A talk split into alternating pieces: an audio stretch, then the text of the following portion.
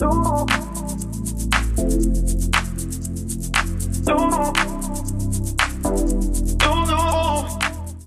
foodies, ¿cómo están? Soy Javi Di Carlo y esto es Diálogos en la Cocina. Seguimos contando historias a través de la comida y en este, nuestro podcast número 13, queremos agradecerle a todos los que nos apoyan dándole like y compartiéndolo en sus redes.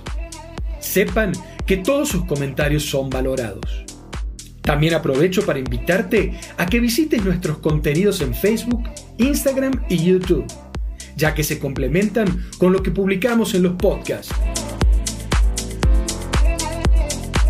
En este capítulo seguiremos hablando sobre esta técnica de alta cocina y uno de sus principales elementos, el runner o termocirculador.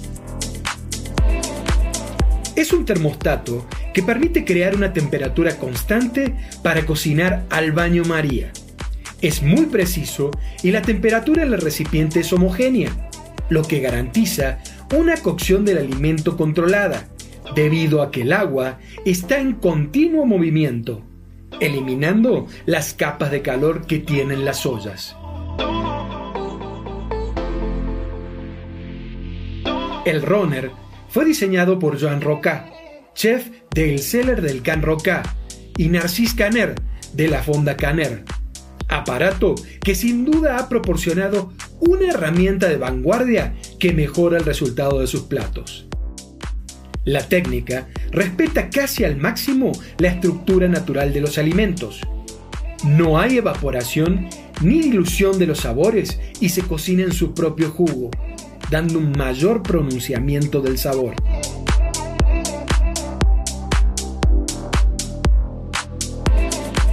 La ausencia de oxígeno evita la oxidación del producto.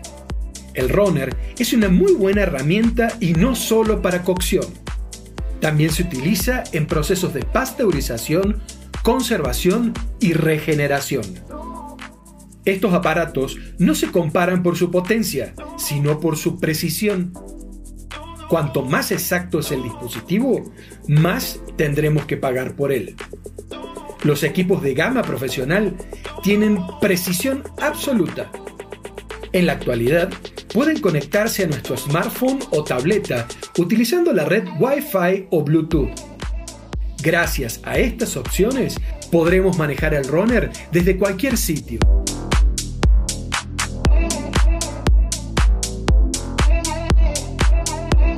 El Subvid es diferente al baño María y si bien tienen algunos puntos en común, se diferencia de él en dos aspectos fundamentales. El baño María no se realiza al vacío. Y la segunda es que las temperaturas son mucho más bajas, habitualmente entre los 50 y los 70 grados. Es necesario aclarar que con un runner no lograremos la esterilización de los alimentos y la muerte de toda actividad microbiana ya que ésta se produce a partir de los 120 grados centígrados y este aparato funciona generalmente hasta los 100 grados centígrados. En lo que sí nos ayuda es que la ausencia de oxígeno frena la proliferación de microorganismos.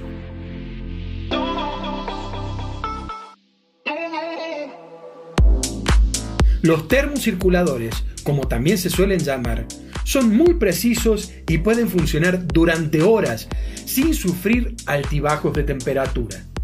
Durante años se han utilizado exclusivamente en restaurantes de alta cocina, pero en la actualidad estos productos se han abaratado bastante y cada vez hay más modelos diferentes y a precios mucho más competitivos. En el próximo podcast nos introduciremos aún más en el subid y hablaremos de qué cubetas son las ideales para poder realizar el baño María de manera correcta. Próximamente tendremos un curso en línea del SUSBI. Coméntanos qué te parecería formar parte de él. Si te ha gustado este contenido, no olvides darle like y compartirlo en redes sociales. También te invitamos a que visites nuestra tienda virtual en 50cubiertos.com tu compra nos ayuda a seguir realizando estos contenidos. Soy Javier Di Carlo, chef y fundador de 50 Cubiertos, Y esto fue Diálogos en la Cocina. Seguimos contando historias a través de la comida. Y no olvides, mientras cocines, invocar la frase de ayuda al fraile. San Pascual Bailón, atiza mi fogón.